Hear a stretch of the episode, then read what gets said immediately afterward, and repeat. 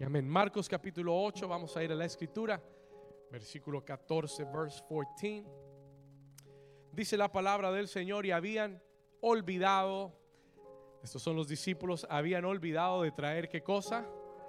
Habían olvidado de traer pan y no tenían sino un pan consigo en la... ¿Cuántos panes tenían en la barca? Un solo pan tenían en la barca. Y él les mandó diciendo, mirad, guardaos de la levadura, escuche esto, de los fariseos y de la levadura de Herodes. Y discutían entre sí diciendo, eso es porque no trajimos pan. Y Jesús entendiendo, les dijo, escuche esto, ¿qué discutís? ¿Por qué no tenéis pan? ¿No entendéis ni comprendéis que aún, perdón, no entendéis ni comprendéis, aún tenéis endurecido vuestro corazón? Teniendo ojos no veis y teniendo oídos no oís y no recordáis, and you don't remember. ¿Cuántos me están siguiendo acá? Versículo 19, no recuerdan cuando partí los cinco panes entre cinco mil y cuántas cestas llenas de los pedazos recogisteis. Y ellos dijeron, ¿cuántas? Doce. Y cuando los siete panes entre cuatro mil, ¿cuántas canastas llenas recogisteis? Y ellos dijeron, ¿cuántos? Y él les dijo, versículo 21, ¿cómo aún no entendéis? Mira al vecino y pregúntale, ¿cómo es que todavía no entiendes? Vamos, mírelo con cara seria, dígale, ¿cómo es que todavía no entiendes? ¿Cuántos dicen amén? Hay, hay dos títulos para el mensaje. El primero es ¿cómo no entiendes? Y el más serio es principios de multiplicación. ¿Cuántos dicen amén? Puede tomar su lugar. You may be seated this morning. Amen. Voy a pedirle que por favor mantenga su lugar. Los próximos minutos voy a compartir una palabra del Señor a su corazón muy importante para esta iglesia. Y es muy importante que usted esté atento a la palabra. That you be receptive to the word. Amen. Diga conmigo principios de multiplicación. ¿Cuántos quieren ver multiplicación en su vida? Dígalo con ganas. Diga principios de multiplicación. Mire, al principio del año, todos los años yo le pido al Señor una palabra. I ask the Lord for a word every year. Al principio de este año, antes de comenzar el 2022, yo le dije, Señor, ¿cuál es la palabra para este año? What is the word for this year? Míreme acá con atención. Yo le dije, Señor, ¿cuál es la palabra para este año? Y el Señor me dijo, este será el año de multiplicación, the year of multiplication. Escriba eso ahí en sus notas. 2022, año de multiplicación. ¿Cuántos lo pueden creer? Si lo cree de verdad? Hoy el Señor va a desafiar tu fe. God is going to challenge your faith today. Y yo lo creí, lo declaré, dije, Señor, este será el año de multiplicación. This will be the year of multiplication. Y como toda palabra del Señor, no es solamente recibirla, es creerla y que el Señor te la revele, that the Lord would reveal it to you. ¿Estamos acá? Hay muchas cosas que oímos, pero no entendemos porque no han sido reveladas. They've not yet been revealed. Y yo lo voy a ser sincero. Posiblemente hasta hace unas semanas atrás, el Señor me reveló principios de multiplicación. Y hoy los voy a compartir con usted. Y esto requiere que usted esté muy atento. This requires you to be awake. Y no tengo tiempo para, para poner un fundamento como quisiera y explicarle todo lo que es la multiplicación en la escritura. Porque si usted oye esto por primera vez y usted dice, pero multiplicación, pastor, ¿y, qué Dios, ¿y por qué Dios quiere multiplicar? ¿Y para qué Dios quiere multiplicar? Déjeme decirle algo rápido. Cuando el Señor puso a Adán y Eva en el jardín del Edén, La Biblia dice que lo primero que Dios le habló al hombre, escúcheme bien con atención, lo primero que el hombre oyó de la boca de Dios fue una bendición. ¿Cuántos saben que Dios quiere bendecirnos? Lo primero que Adán y Eva oyeron de la boca de Dios fue una bendición que les dijo, fructificad y... Solo cuatro saben. Fructificad y qué? Multiplicaos. Diga conmigo, la multiplicación es una bendición de Dios. Sumar es de los hombres. Tú y yo podemos sumar. Dividir es del diablo. Esa es su misión. That is his mission. ¿Alguien está aquí conmigo? El diablo es un experto en la división. La división no es del reino. El hombre suma, el hombre puede sumar y restar. El enemigo divide, pero solo Dios puede multiplicar. That's, that's good writing it. Oh, eso, eso está bueno para escribirlo, ¿no? Eso no estaba en mis notas. Write it down. Because this is, if you want to understand multiplication, si usted quiere entender la multiplicación, tiene que entender esto. Se lo voy a repetir una vez más. Sumar y añadir es de los hombres. Tú y yo podemos sumar y restar, perdón. Sumar y restar es de los hombres. We can add and subtract easily. ¿Estamos? En cualquier cosa de nuestra vida, usted puede sumar y restar, sumar y restar algo. El enemigo es un experto en dividir. Esa es, esa es su ecuación preferida. El enemigo solo sabe dividir. Pero Dios, su especialidad es multiplicar. Y la bendición de Dios fue fructificados y multiplicados. ¿Cuándo sé yo que he entrado en multiplicación, pastor? When do I know that I've gone into multiplication? Cuando llegas más rápido en menos tiempo. Cuando alcanzas más en menos. Cuando tú alcanzas lo que tú puedes, estás sumando con tus fuerzas. Cuando cuando tú dices 9 más 9 más 9 más 9 más 9 más 9 más 9 más 9, 90, te demoraste un montón. Dios dijo 9 por 10, 90. Algunos están durmiendo todavía. Llegar, toca al vecino y dile, yo sé que no pasaste la clase de matemáticas, pero despierta, dile, despierta. En el nombre de Jesús. Alguien dice amén. ¿Cuántos matemáticos hay acá? Lo vamos a poner fácil hoy. Las matemáticas de Dios son fáciles. ¿Cuántos me entendieron? Cuando tú sumas y sumas y sumas y sumas y sumas, te demoras más en llegar al resultado que Dios te puede dar en un 9 por 10. ¿Alguien dice amén? Ahora sí, ¿cuántos quieren la multiplicación de Dios? Déjeme decirle algo. Dios está en el negocio de la multiplicación. Se lo voy a mostrar en la Biblia. I'm going to show it to you in the scriptures. Dios me dijo al principio del año, David, este año te voy a enseñar a multiplicar. I'm going to teach you to multiply.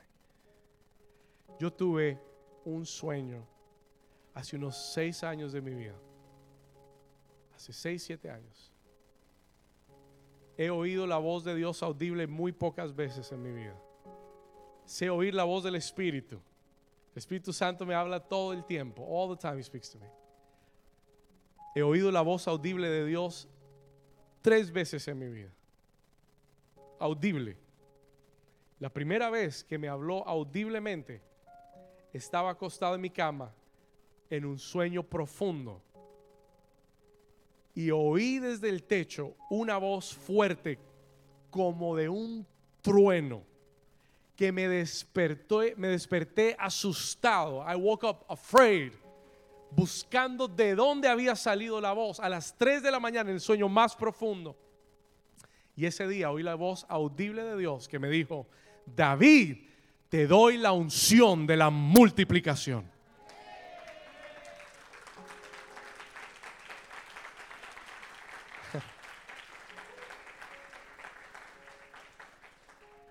He pasado cinco seis años pidiéndole al Señor, escúchame, he pasado cinco seis años de mi vida desde ese día pidiéndole al Señor que me dé revelación de lo que significa eso. De lo que significa la unción de multiplicación, the anointing of multiplication. Hasta hace poco lo entendí. Porque así son las cosas de Dios. Él deposita algo en tu espíritu que cinco o seis años después te revela qué es. He reveals to you what it is. Yo le, pregunté un día y le dije, Señor, ¿y por qué me dijiste eso audiblemente? Le pregunté, ¿por qué de todas las cosas que me pudiste haber dicho, eso fue lo que me dijiste audiblemente? El Señor me dijo, porque no quería que lo olvidaras nunca. Y porque no quería que dudaras por un instante de la unción que he puesto en tu vida. Y yo declaro hoy en el nombre de Jesús que la unción de multiplicación ha llegado a New Season. Si usted lo, si usted lo recibe, denle un aplauso fuerte al Señor de fe. Y dígale al vecino, yo recibo la unción de multiplicación. ¿Cuántos están listos ahora sí para la palabra? Oh my goodness, this is going to be too much today. I don't know if I'm going to finish, Edwin. I don't know if I'm going to finish. Lo que le voy a compartir son principios de multiplicación, principles of multiplication. Me los enseñó el Señor estas últimas dos semanas. Principios de multiplicación. Lo que voy a compartir contigo son las llaves que van a abrir puertas de multiplicación en tu vida. Dios nos lleva. ¿Sabe por qué Dios nos va a llevar a un salón para 500 personas? Porque vamos a ver la multiplicación. No haga la suma, porque no le va a dar. Multiplique, porque entonces sí le va a dar. ¿Cuántos dicen amén? ¿Alguien está listo para la palabra? Ahora sí. Escúcheme bien. En los capítulos 6 de Marcos y el capítulo 8 de Marcos vemos dos milagros. We see two miracles. Vemos dos milagros muy interesantes de la vida de Jesús. Son milagros muy similares, pero no son iguales. El Señor me llevó a estudiarlos detenidamente. Yo siempre pensé que era el mismo milagro dos veces. Siempre pensé que era el mismo milagro con diferentes números. Y el Señor me llevó a entender que no fueron el mismo milagro. They were not the same miracle. Pero ambos fueron milagros de multiplicación. They were both miracles of multiplication. Ahora, en el primer milagro, escúcheme bien, en el primer milagro, Jesús alimenta una multitud de cinco mil hombres, 5,000 men, sin contar mujeres y niños. O sea que imagínense cuánta gente había en ese lugar. Él alimentó cinco mil hombres. ¿Y cuántos saben que los hombres comen? Solo dos saben. Amén, gloria Dios. Vaya un retiro de hombres para que vea cuánto comen los hombres. Cinco mil hombres. Ahora, él multiplicó cinco panes y dos peces y alimentó a cinco, cinco mil hombres sin contar mujeres y niños. Escuche esto. Ese fue el milagro en Marcos capítulo 6. That was in Mark chapter 6. En ese primer milagro, déjenme le cuento algo rápido. En that first miracle, la Biblia dice que Jesús se apartó a un lugar desierto porque las multitudes eran tantas que él dice, la, la escritura, que llevó a sus discípulos, los apartó a un lugar desierto para separarse de las multitudes y para poder descansar. Eso es lo que él quería. Pero dice que en aquel lugar desierto, la gente oyó que él estaba ahí y comenzaron a llegar ese día y llegaron más de cinco mil personas y cuando él los vio tuvo tanta compasión que comenzó a predicarles. He began to preach to them. ¿Y cuántos saben como todo buen predicador se demora? E, e, esto es, esto es verdad. Le pasó a Jesús. This happened to Jesus. Comenzó a predicar y los discípulos vienen a Jesús y le dicen, Señor, eh, está un poquito tarde. La gente tiene hambre. People are hungry. Yo creo que ellos eran los que tenían hambre. ¿Verdad? No, la gente tiene hambre, Señor. ¿Por qué no los despides? Yo sé que usted no me cree. Vamos a Marcos capítulo 6, versículo 31. Rápido, Mark 6, 31. Vamos a la escritura rápido, rápido. Él les dijo, venid apartados a un lugar desierto y descansad un poco, porque eran muchos los que iban y venían, de manera que ni aún tenían tiempo para comer, no habían comido. Jesús y sus discípulos no habían comido, no habían tenido tiempo. Versículo 33, verse 33. Pero muchos vinieron a él, pero perdón, muchos lo vieron ir y le reconocieron y muchos fueron allá a pie desde las ciudades y llegaron antes que ellos, mire cómo es la gente, y llegaron antes que ellos, escuche, y que dice, y se juntaron a él.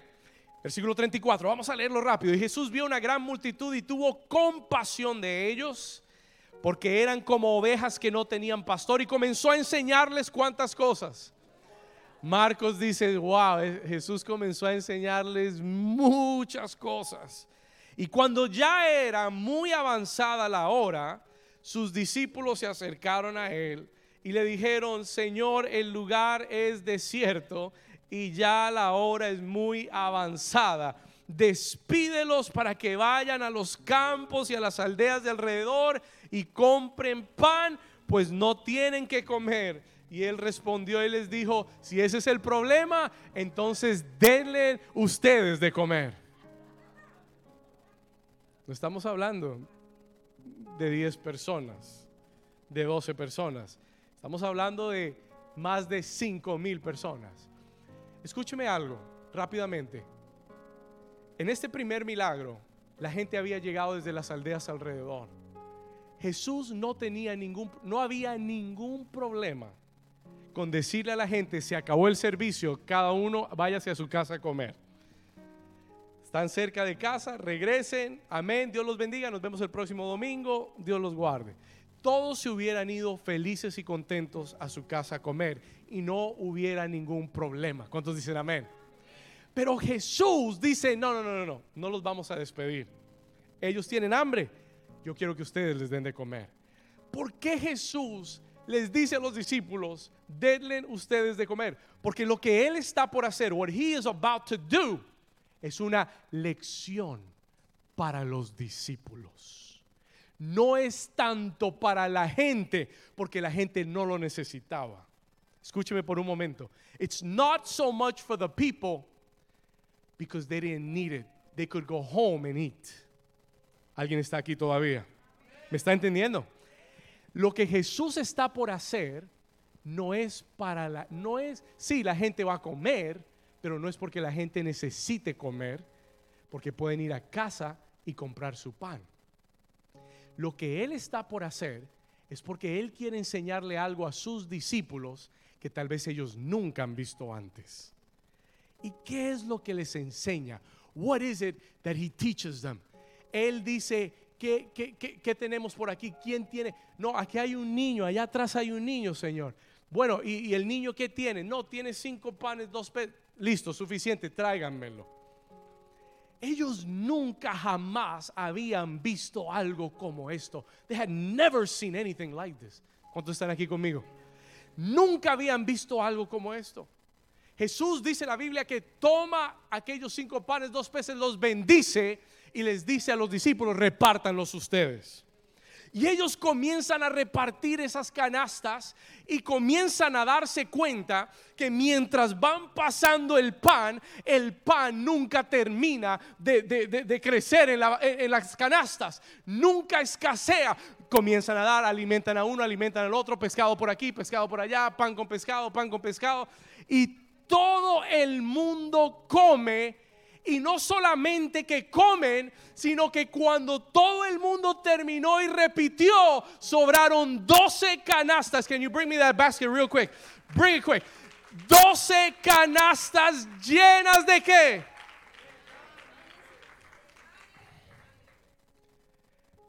Are you kidding me? Are you for real?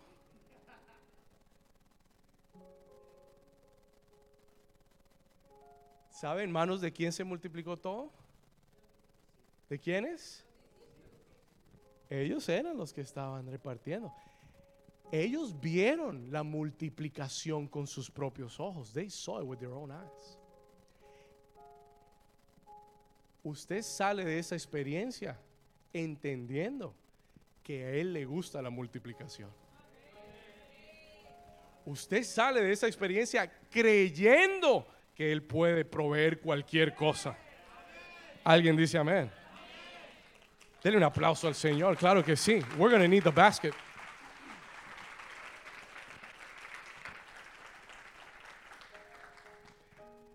Jesús les muestra su poder para multiplicar, his power to multiply. ¿Sabe cuál fue la lección ese día? You know what the lesson was that day? Que yo no necesito tener lo suficiente para que Dios supla mi necesidad. Se lo voy a repetir. Escriba esto si usted puede. Tú no necesitas tener lo suficiente para que Dios supla tu necesidad.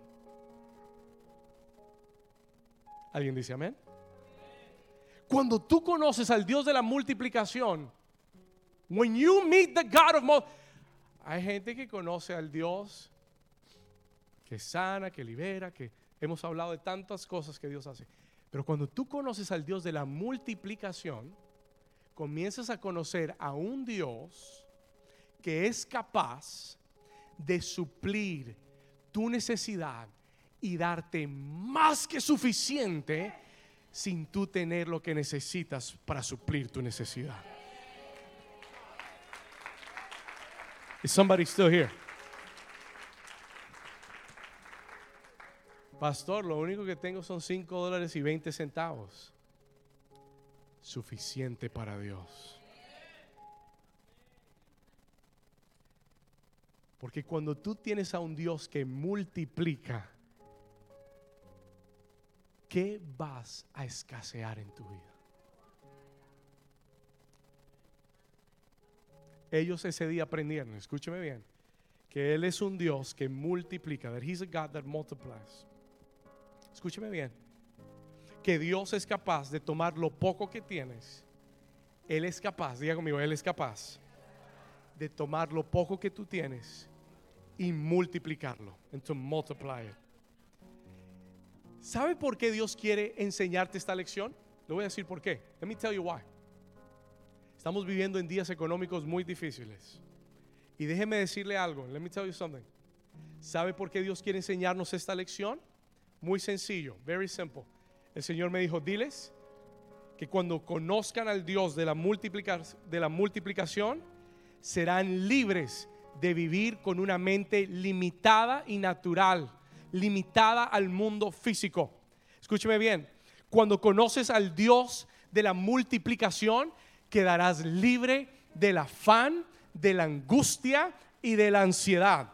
Dios quiere librarte. God wants to deliver you de la ansiedad, de la angustia y de el afán. Él quiere librarte de vivir con una mente natural, racional, con calculadora en mano, sumando lo que tienes y diciendo no me va a alcanzar porque no estás trayendo a la ecuación al Dios de la multiplicación. vamos a ver los milagros de multiplicación más grandes que jamás la iglesia haya visto. ¿Alguien lo puede creer? Alguien que le dé un aplauso al Señor y ahora sí que lo crea. He wants to set you free from worrying and from anxiety and from stress. Porque esa ansiedad, ese afán y esa angustia te están robando de enfocarte en lo que es más importante, que es el reino de Dios y su justicia. Y por eso Jesús dijo, búscalo primero y las demás cosas vendrán por añadidura. Estamos acá. Mientras que el dinero y la, y la provisión sea tu preocupación nunca buscarás el reino de Dios como debes buscarlo. Jesús quería liberar a sus discípulos de no tener que estar preocupados de dónde iban a sacar plata y dinero. Él les, él les dice, mire, si esto es lo que yo puedo hacer con panes y peces, imagínense el Dios de multiplicación tan grande que hay en su vida, que quiere operar en su vida. Imagínense todo lo que Dios puede hacer. Alguien dice amén. Aleluya, esa canasta me va se va a multiplicar.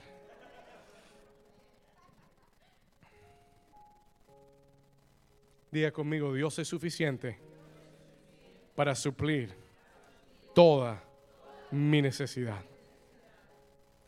Independientemente de lo que yo tenga al alcance, Él es suficiente.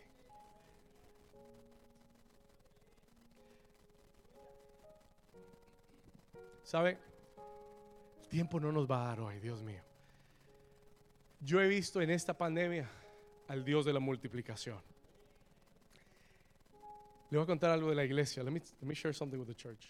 Antes de, la antes de la pandemia, esta iglesia tenía más de 200 personas. Durante la pandemia, la asistencia bajó. Muchas iglesias les pasó lo mismo. Pero le voy a contar algo, que algo que usted tal vez no sabe la economía y las finanzas de esta iglesia en los últimos tres años no solamente se han duplicado, se han triplicado.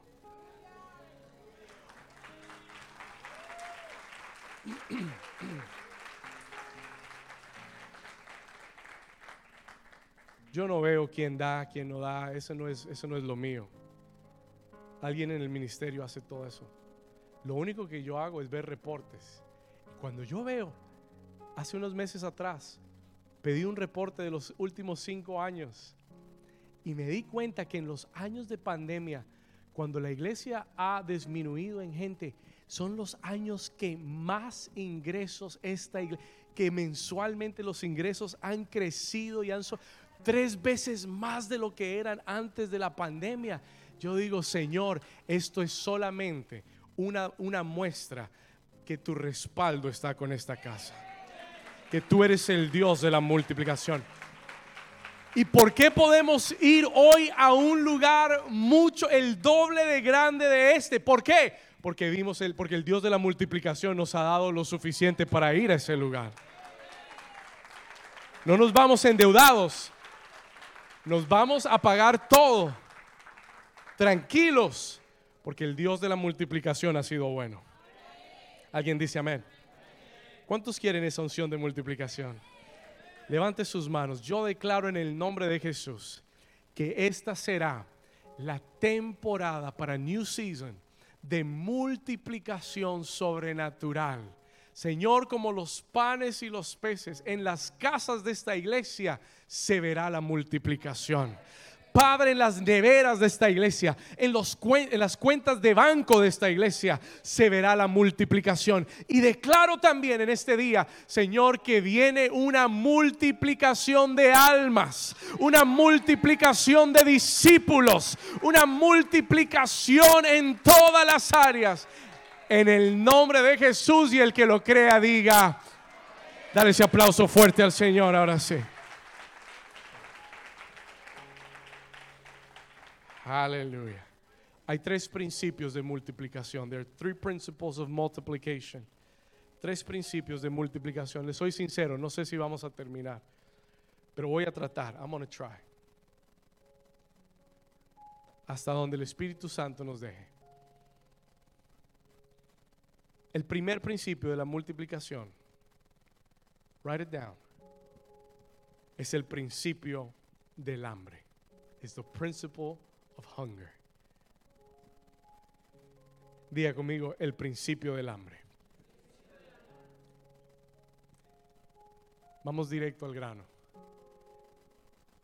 Yo me puse a buscar todos los milagros de multiplicación en la Biblia y el 90% están relacionados con el hambre. 90% of them are related to hunger. Escúcheme por un momento. Y yo le dije, Señor, ¿qué tiene que ver el hambre con la multiplicación? What is hunger? Porque en cada parte de la escritura, la viuda de Serepta, que tenía un poquito de aceite y un poquito de trigo, que dijo, esto es suficiente para hacer una torta, comérmela y morir. ¿Cuántos recuerdan la historia de la viuda de Serepta? Era lo único que tenía porque había un hambre en la tierra. There was hunger on the earth. Y se le apareció ese día el profeta Elías. No se le apareció por casualidad. Se le apareció porque Dios le dijo, le dio la dirección. Y le dijo, hay una viuda en Serepta que yo quiero que visites. Ok, Señor, yo voy. Y cuando él llega se da cuenta que lo único que tiene es un poquito de aceite y un poquito de harina. Y él le dice de parte del Señor, sírveme a mí primero. Hazme a mí esa torta. Sírveme a mí primero. Y el Señor nunca dejará escasear en tu casa el aceite y el trigo y la harina. Escúcheme esto. No fue enviada. She was, can you help me with the lights, guys? No fue enviada. A, e, él no fue enviado a ese lugar. He wasn't sent to that place al azar. Él fue enviado porque en ese lugar había una mujer que tenía la fe suficiente para darle a Dios primero. Porque Dios quería dejar grabado en la historia un antecedente de lo que es la multiplicación. Y dijo, déjame buscar a alguien que vaya a creer la palabra. ¿Habrá alguien aquí que crea la palabra? This is heavy duty stuff. Y yo comencé a mirar y a ver y cada milagro de multiplicación en la escritura estaba relacionado con el hambre, was related to hunger. Hay algo entre el hambre y la multiplicación.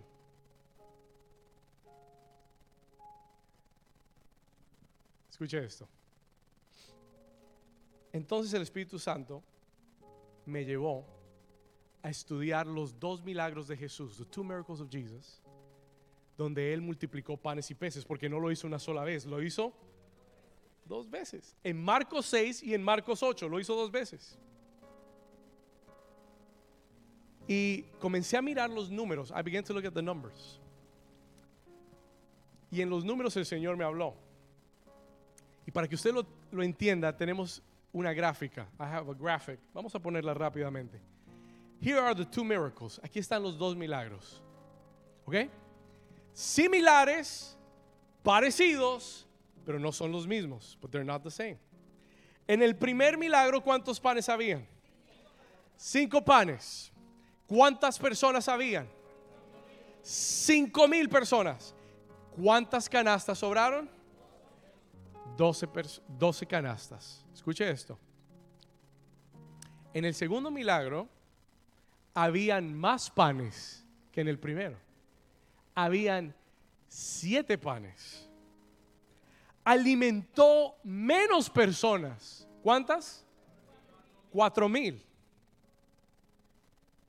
Y sobraron, ¿cuántos? Siete canastas. Y yo me hice una sencilla pregunta, una simple pregunta. Yo le dije, Señor, pero si eran más panes en el segundo milagro, ¿no es para que hubieran sobrado más canastas? Y el Señor me dijo, no, porque en el segundo milagro había más hambre que en el primer milagro. ¿Por qué sobró menos? Porque había más. Escúcheme, por un momento. Mire los números. ¿Por qué sobraron menos canastas habiendo menos gente? y más pan. Porque la gente del segundo milagro tenía más hambre que la gente del primer milagro. Y el hambre está relacionada a la multiplicación en la vida. ¿Están aquí todavía? Se lo voy a mostrar en la escritura, ahí en Marcos 8, Mark chapter 8. ¿Sabe? Comencé a leer y me, di, y me di cuenta y le dije, Señor, es verdad, tenían más hambre. ¿Y sabe por qué? En Marcos capítulo 8, en Mark chapter 8, en el versículo 2, el Señor dijo, tengo compasión de la gente porque ya hace cuántos días? ¿Cuántos días? ¿Hace qué? Tres días que están conmigo y no tienen que comer. Escuche esto. Hace tres días están conmigo y no han comido. Los del primer milagro habían llegado a verlo en la tarde, habían pasado el día con él y podían ir a casa a comer. Estos del segundo milagro habían estado con Jesús tres días y no habían comido. Díganle al vecino, tenían hambre. ¿Cuántos hubieran tenido hambre tres días? Mediodía ya tiene hambre usted. Mediodía y ya usted quiere ir a, pastor, se está demorando. Escúcheme por un momento. Para ver la multiplicación, to see multiplication in your life, tiene que haber hambre. El primer milagro fue una lección. El segundo milagro fue una respuesta al hambre de la gente. Different miracles. Very different miracles. Se lo voy a repetir. El primer milagro fue una lección para los discípulos. El segundo milagro de multiplicación fue una respuesta del Señor al hambre de la gente. You don't understand it yet. Yo he aprendido algo. Dios no se mueve por la cantidad de gente que Él ve en un lugar. Él se mueve por la cantidad de hambre que la gente tiene en un lugar.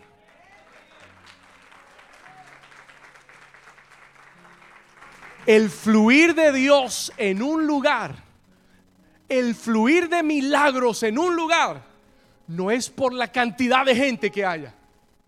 Acabamos de venir de Bogotá, Colombia, en una iglesia de 30 mil personas. Pero le voy a decir algo. Hay mucha gente, pero hay mucha hambre de Dios.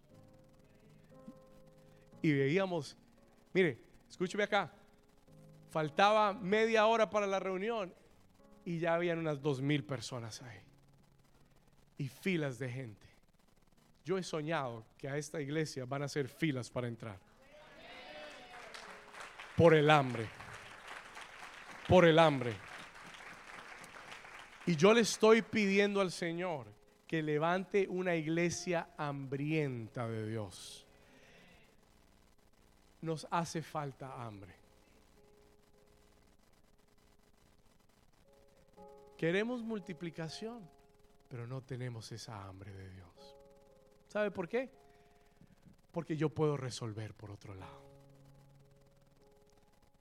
Porque en este país hay tantas formas de resolver las cosas. Estás enfermo, bueno, tienes seguro, vas al hospital. No tienes seguro, te atienden igual. Aunque después te quiten un brazo que te sanaron y te lo arrancan porque la cuenta es para arrancar el brazo, pero te, te soluciona. Alguien dice, ay, ay, ay. Yo sé que en Colombia no es así, pero bueno, aquí es así. Escúcheme acá. Entonces, la gente acá no tiene hambre de Dios. Not hungry for God. Y lo que no hemos entendido es que lo que mueve a Dios es el hambre que tengamos por Él. No es la cantidad, no se deje mover por la cantidad de gente en una iglesia. Eso no indica la presencia de Dios. Jesús dijo, si hay dos hambrientos en mi nombre reunidos, ahí yo voy a estar. Si hay dos que me buscan de verdad, ahí yo voy a estar. Porque lo que mueve el fluir de Dios es el hambre que la gente de Dios tenga por Dios. ¿Cuántos me están entendiendo? ¿Vamos bien hasta acá? ¿Sabe por qué Dios le gusta el hambre? You know why God loves hunger. Escuche esto. El hambre pone una demanda en Dios. Hunger puts a demand on God. Tu hambre pone una demanda en Dios. El que viene sin hambre, Dios no le da nada. ¿Sabe? Mi abuela me enseñó esta lección. Mi abuela era una cocinera costeña, arroz con coco. Estamos hablando de comida, ¿verdad? Arroz con coco delicioso, patacones, carne cebollada. Es la gloria de Dios. Pero si yo llegaba a comer a la casa de la abuela, habiendo probado algo antes y no me terminaba el plato, esa abuela mía se ponía furiosa y me decía, no te vuelvo a cocinar jamás. Me amenazaba. Si no te comes todo en mi plato, en otras palabras, si no vienes con hambre, mejor no vengas. Si me vas a dejar en el plato lo que te serví, mejor no vengas. Le voy a contar el problema de la iglesia. La iglesia viene sin hambre a la iglesia. La iglesia viene sin hambre a la casa de Dios. Y en esta casa hay tanto pan que se echa a perder. No me diga amén todavía. Hay tanto pan que se echa a perder, that is, that is lost, por la falta de hambre de la gente. Hoy, esta, esta es una lección tremenda, pero a la misma vez esta es una exhortación tremenda para usted. Porque si yo le pido a Dios multiplicación, yo no puedo llegar aquí a las 12 del día, un domingo, y decir, Señor, yo vengo a tu casa una hora tarde y quiero que tú hagas milagros en mi vida y multiplicación. ¿Alguien está aquí todavía? Puede decir, ay, ay, ay, amén, aleluya, como lo sienta en el corazón. Pero yo le estoy siendo realista. But I'm being realistic. El hambre pone una demanda en Dios. Puts a demand on God. Cuando tú vienes aquí sin esperar nada, cuando tú vienes a esta casa sin deseos de por cumplir una rutina del domingo a las 11 de la mañana, te vas vacío. Se te hizo largo el servicio, aburridora la adoración, larga la prédica, gritó mucho el pastor hoy. ¿Qué, ¿Cómo estuvo la reunión? Bien, pero un poco larga. Tienes que ir a una iglesia de comida rápida. Que te sirvan en el drive-thru y te, te, despachen enseguida. Pero, pero el problema de la comida rápida es que te van a dar pura chatarra. Te va a engordar. Te va a dar colesterol. Espiritual. No le estoy diciendo físicamente, estoy hablando del espíritu. Después alguien me va a escribir, me va a decir, pastor, ¿cómo así que usted está diciéndole a la iglesia que le va a dar colesterol? No es eso. Estamos hablando comida espiritual. ¿Alguien dice amén? ¿Cuántos me están entendiendo? Tú no puedes venir para cumplir un, un horario. Tú no puedes venir por compromiso. Tú no puedes venir porque es la iglesia más cerca que tiene. Ah, mire, aquí hay gente que viene desde 30, 45 minutos de distancia. Manejan para llegar aquí un domingo a las 11 de la mañana. Y lo hacen con una sonrisa y con gozo en el corazón. Vienen de Kendall, de Coral Gables, de Coral Springs, de Tamarack. Es más, la mayoría de la gente que viene a esta iglesia viene de lejos. Por si usted no lo sabía. Porque esta no es una iglesia para gente que quiere comida rápida. Esta es una iglesia para hambrientos. Y yo entendí algo. Cuando el Señor me hablaba de la multiplicación, el Señor me dijo, David, si ustedes quieren ver la multiplicación, tiene que haber hambre en sus corazones.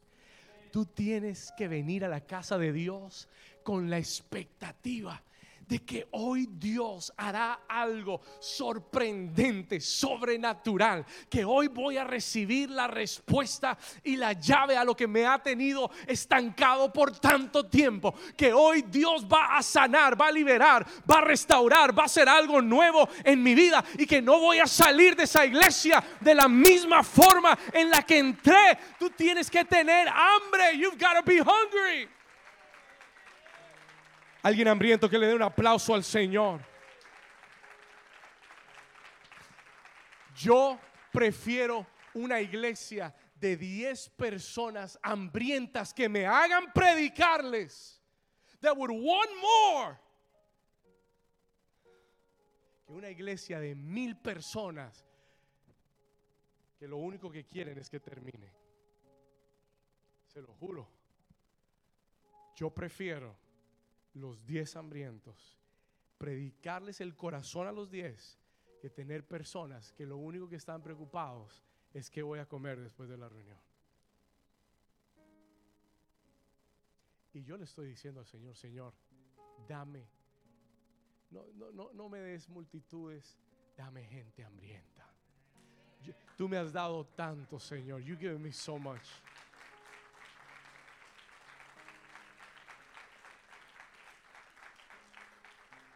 Mire, hay gente que, que no vive en esta ciudad y aprecia más lo que usted recibe aquí. Hay gente que desde otras ciudades van a su iglesia y después de llegar se meten a ver toda la reunión porque quieren recibir lo que Dios dijo en esta casa. Hay gente, tenemos una familia, se mudan ahora en agosto desde Orlando porque tienen su lugar allá, tienen su trabajo allá, pero quieren estar en el lugar donde Dios los está alimentando.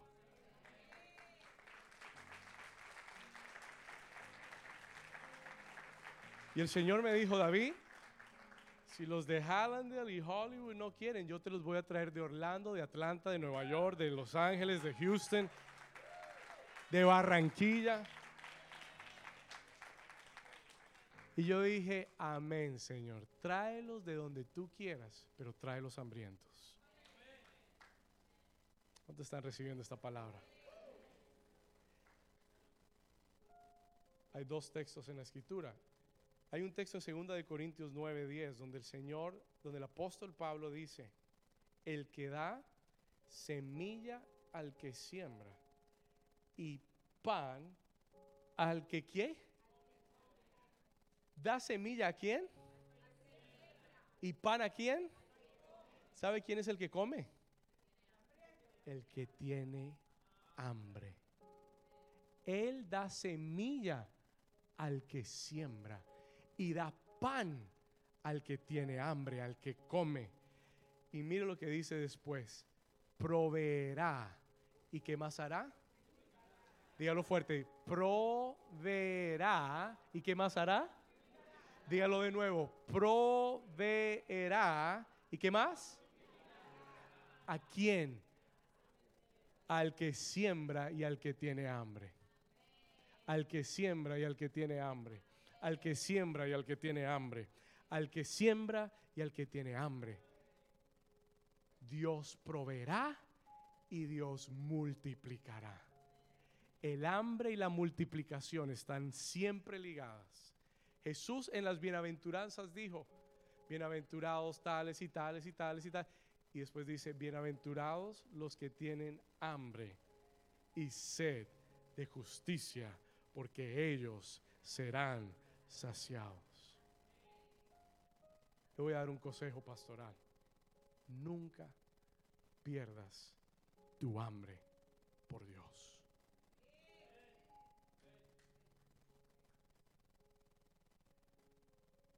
Que en cualquier lugar que tú vayas, Erwin, que cualquier lugar donde tú vayas, que tú seas el más hambriento de todos.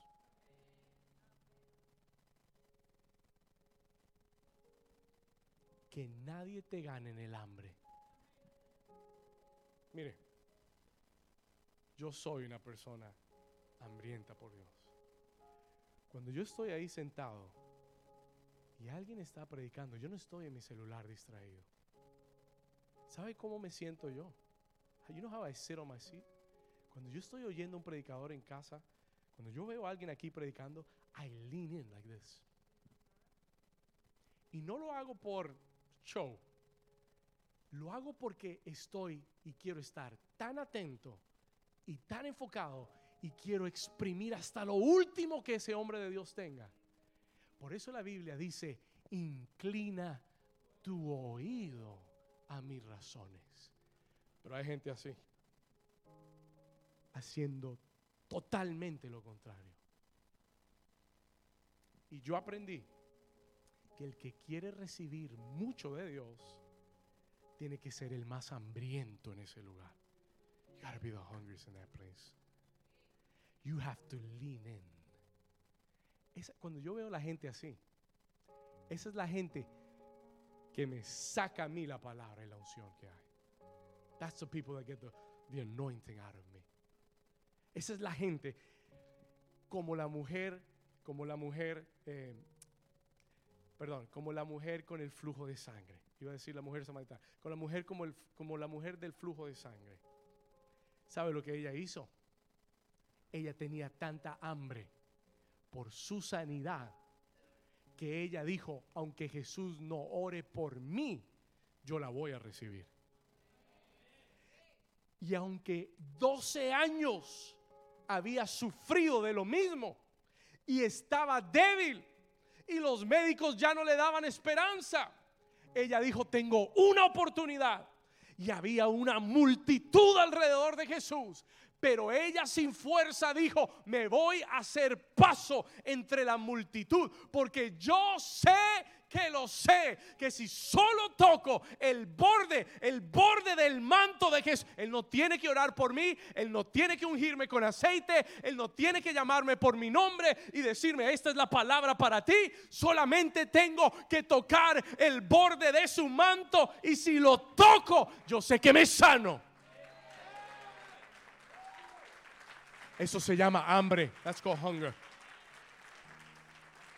Eso se llama hambre. That's called hunger. Pero hay gente que dice, no, si el pastor no me llama a mi, número personal y no ora por mí, no me, entonces no, no voy.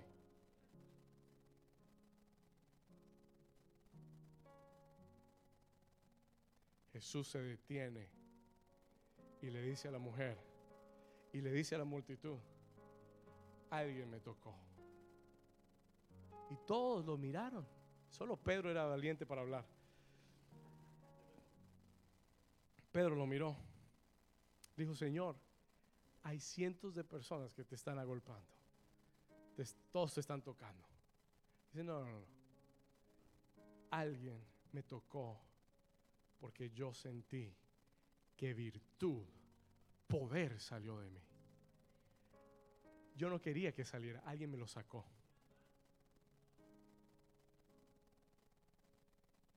¿Sabe por qué? Porque tenía hambre.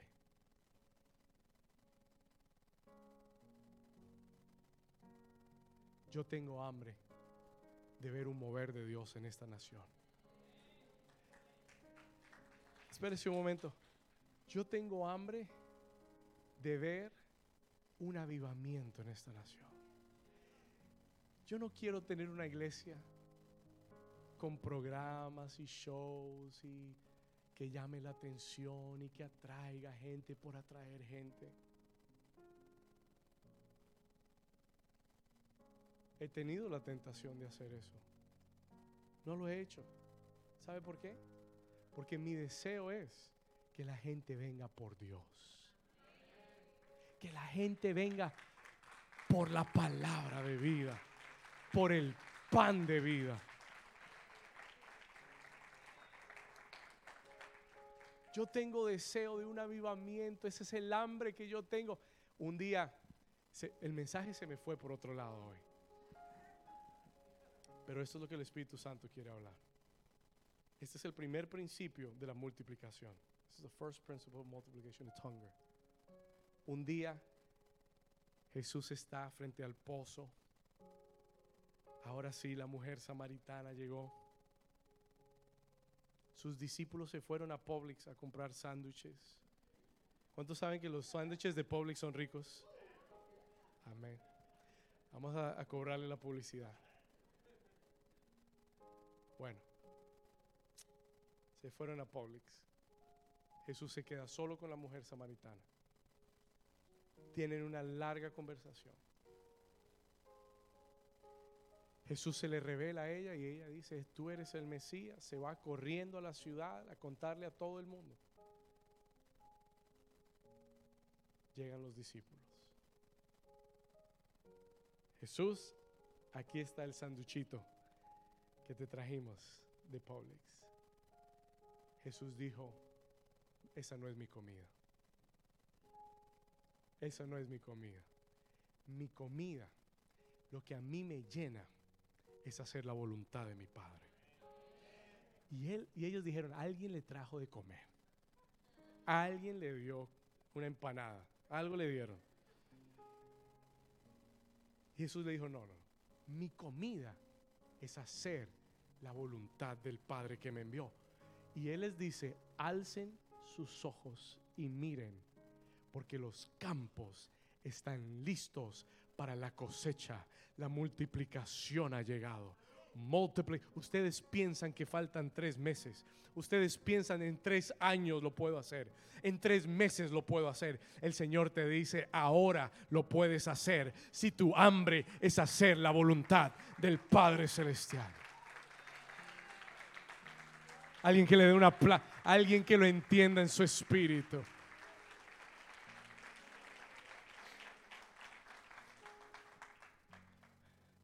Mira al vecino y dígale, el Dios de la multiplicación.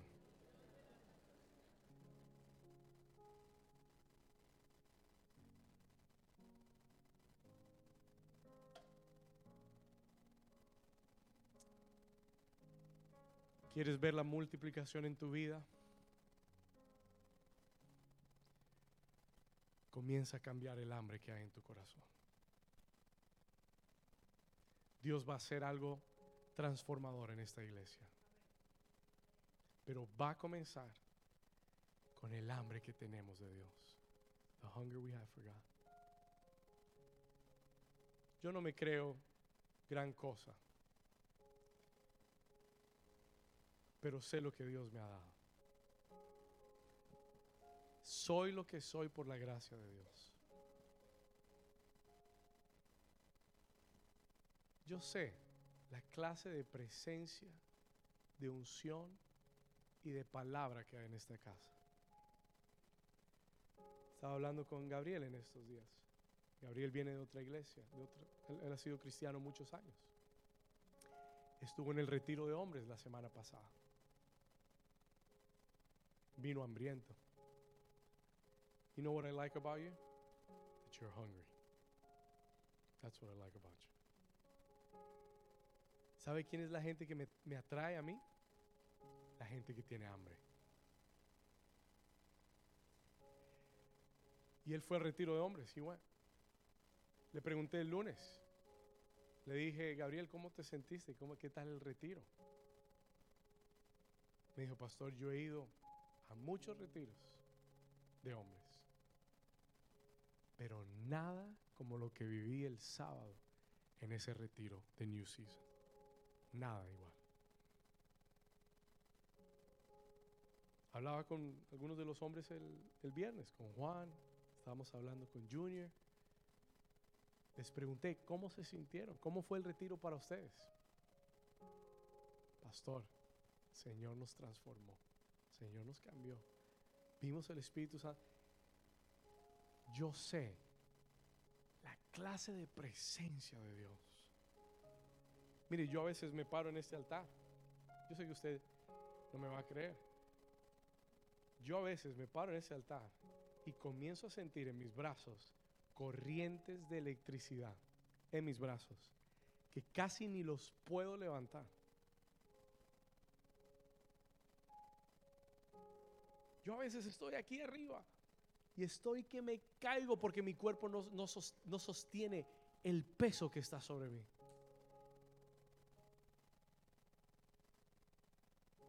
En ese retiro de hombres,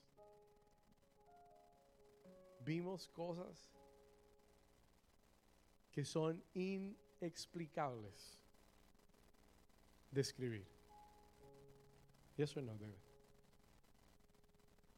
En ese retiro de hombres, hubo un momento, estábamos ministrando el Espíritu Santo.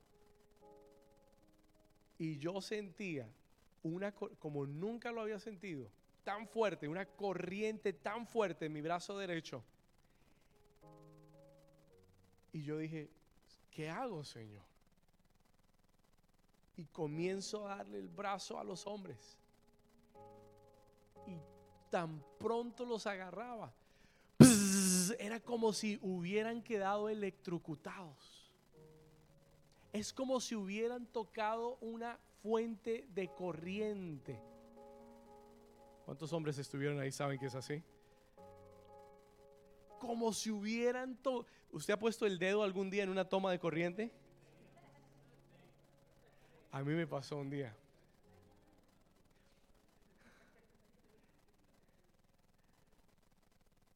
Cuando tenía 10 años de edad fui a visitar a mis abuelos en Valledupar. Y mis abuelos viven en una casa grande. Y recuerdo que entré en el cuarto de mis abuelos y había un abanico, tenía el switch y tenía dos cables sueltos, así. Y yo venía de Nueva York. Yo dije, no, esto me quedó pequeño, yo lo resuelvo, fácil. Y los junté.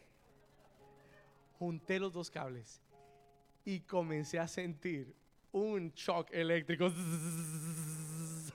hasta que lo solté. Y un día, muchos años después, el Espíritu Santo, yo decía, yo decía, Señor, ¿cómo explico yo a la iglesia por qué la gente puede temblar y por qué la gente se cae? ¿Por qué? Y, y el Señor me dijo, acuérdate el día que tú tomaste esos cables y los juntaste. ¿Qué te pasó? Temblé, Señor.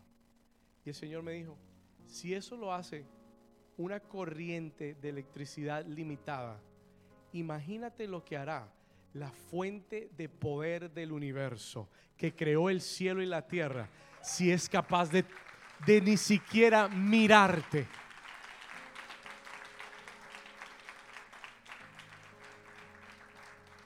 Imagínate lo que, lo que hará el dedo de Dios si te toca. Te fulminas. Y así lo vimos.